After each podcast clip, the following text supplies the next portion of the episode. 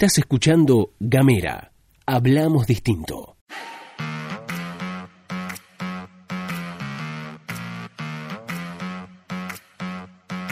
Hola, hola, hola, hola, hola, ¿qué tal? ¿Cómo están? ¿Cómo les va? Bienvenidos, bienvenidas, bienvenidas a la pastilla de Gamera. Hoy en un, un, en un horario que no es el habitual. Mi nombre es Luz Escarpati y como siempre me acompaña Gastón Lodos. Muy buenos días, Luz, muy buenos días a todos, a todas, a todos quienes están escuchando. Bienvenidos, bienvenidas, bienvenidos a la pastilla de Gamera. Les recuerdo, como hago cada mañana, que para recibir la pastilla en su celular pueden mandar un mensaje de WhatsApp al más 549 50 2990. También nos pueden encontrar en las redes sociales, lo van a hacer en Twitter, en Instagram y en Facebook como arroba gamera tdf. También tenemos página web. Así es, www.gamera.com.ar. Les quiero contar que, como hacemos siempre, vamos a mandar saluditos, ¿sí? si les parece. Primero a Fabiana, que la vimos ahí por la calle y nos dijo, che, loco, mándeme un saludo que los escucho. Así que a la compañera Fabiana le mandamos un gran abrazo. Y también, por supuesto, a Julián, una gran, gran persona que tuvimos la suerte también de conocer hace poquito. Así que va para ellos dos el saludo del día de hoy. Bueno, hoy tenemos una sorpresa, los anunciábamos tempranito quienes están suscriptos vía WhatsApp.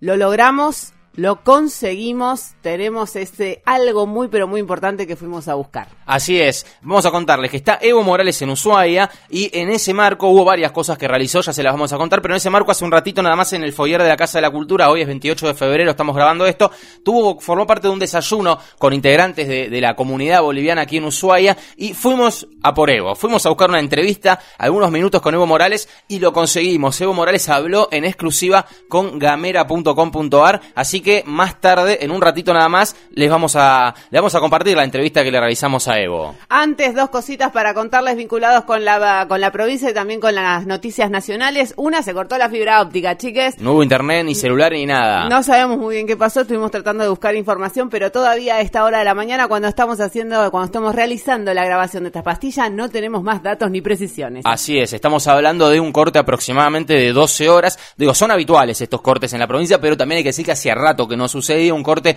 de 12 horas que nos dejó totalmente incomunicados. Bueno, aguardamos la información oficial. Lo que sabemos que están todas las puteadas porque no hubo internet, no hubo nada de eso. Como bueno, como pasa, pasa. Es algo que ya estamos medio acostumbrados, ¿no? Imagínate los medios digitales, como estamos. Así estamos, claro. Bueno, por otro lado, a nivel nacional, ayer se llevó adelante una sesión en la Cámara de Diputados en donde se avanzó, se dio media sanción a la reforma de lo que tiene que ver con las jubilaciones de los jueces federales y de los embajadores.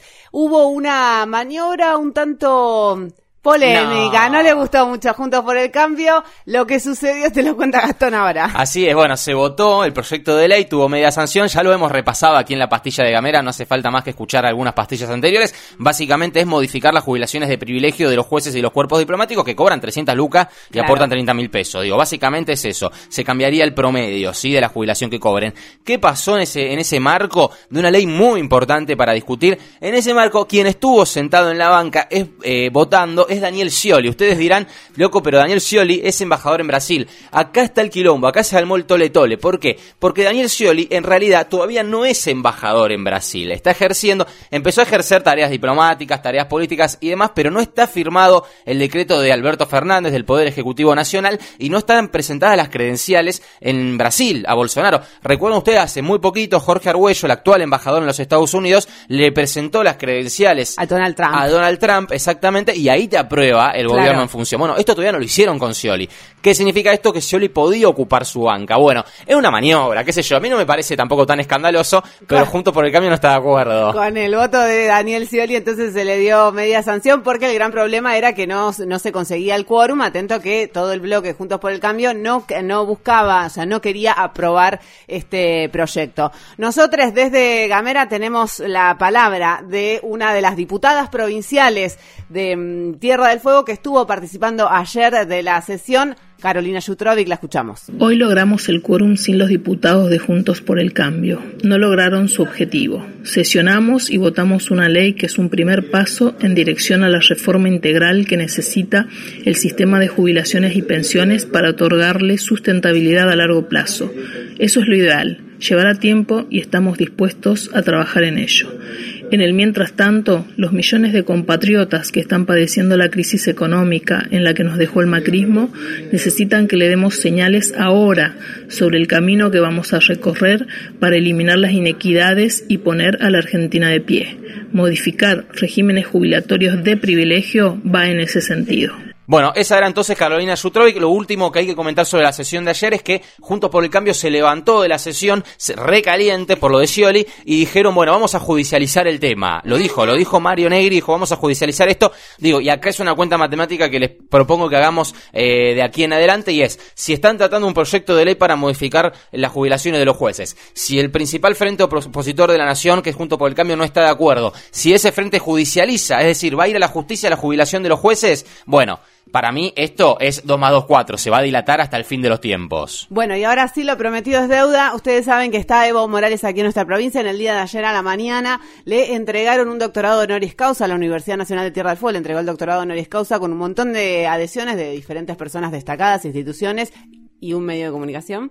Y en ese marco a, también realizó actividades ayer a la tarde en el Cochocho Vargas, en donde participaron un montón de personas, hubo eh, actividades culturales, musicales, y también estuvo hablando de Evo Morales, que también hizo un repaso, ¿no? De, de, la historia de Bolivia, de lo que pasó, de la historia reciente, ¿no? Del golpe de Estado, y de cuál es la proyección que tienen, porque están muy convencidos, están eh, muy firmes en que van a recuperar la democracia en Bolivia. Nosotros, hoy a la mañana, Gastón hoy a la mañana fue a buscar el testimonio de Evo Morales para Gamera y esto fue lo que nos dijo. Bueno, mucha gente lo ha acompañado luego de que se haya interrumpido el proceso democrático allí en Bolivia. ¿Usted qué, cómo evalúa el acompañamiento que ha tenido, sobre todo de la comunidad latinoamericana, luego de que se interrumpiera el orden democrático y que usted tenga que, que tomar asilo primero en México y ahora aquí en Argentina?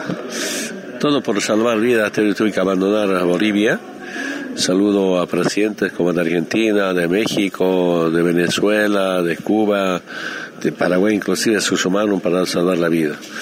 Y, ya pasó lo peor. Ahora estamos rumbo hacia las elecciones. Estamos convencidos que vamos a ganar, las elecciones. Pero agradezco el acompañamiento de autoridades locales, departamentales o provinciales, como nacionales, como también organismos internacionales. Eh, no tengo por qué quejarme de Argentina, mucha solidaridad, no solamente del gobierno, sino del pueblo argentino. Nuestra lucha es única con la patria grande, somos una gran familia con la misma historia, con la misma vivencia, por eso recordamos, por ejemplo, a San Martín, Bolívar, Juana Zurduy conjuntamente, son nuestros libertadores, y ese proceso de liberación sigue y va a continuar para bien de nuestra patria grande. La derecha avanza, presidente, cuando no reprime, aplica el offer, cuando no aplica el offer, generan un golpe de Estado, como le pasó a usted. Eh, bueno, ¿qué, ¿qué, qué, es lo que hay que hacer? ¿Cómo, cómo, ¿Cómo podremos avanzar en este sueño de poder construir la patria grande? ¿Este es el camino? Eh, lo más importante es la unidad de los pueblos, conciencia política, pero hay mucha paciencia para unir al pueblo. Un poquito de experiencia, porque con la unidad hicimos mucha historia. Y segundo, que es importante gestar proyectos políticos de la liberación con un programa, programa del pueblo-pueblo, especialmente para los más humildes, para los más pobres. Esa es nuestra profunda diferencia con el sistema capitalista. Eh, y cuando la derecha no puede ganar democráticamente, hacen golpe de Estado.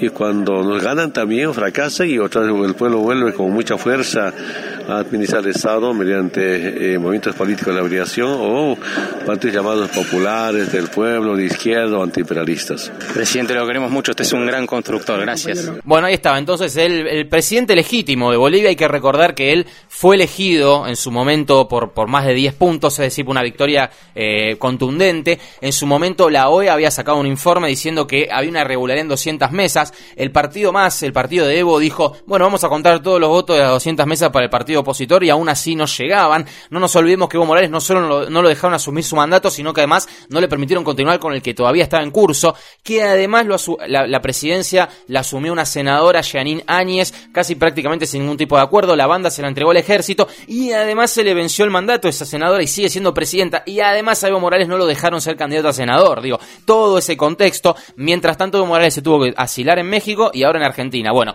Evo Morales está en Argentina y tenemos un 2020 de cara a, la situación latinoamericana con el foco muy puesto en Bolivia, eh, porque, bueno, es evidentemente, por más que algunos no lo quieran ver o, o decían, como dije la otra vez, hacérselo boludo, evidentemente hubo un golpe de Estado en Bolivia y se interrumpió el proceso democrático. Bueno, Evo Morales, que es una persona que tiene una amplia representación en el pueblo boliviano, se tuvo que asilar en otro país. Digo, si eso no es un golpe de Estado, ¿qué es un golpe de Estado, no?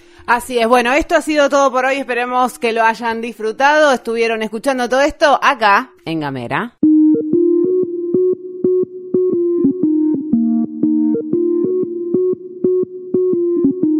Seguí nuestros contenidos en gamera.com.ar.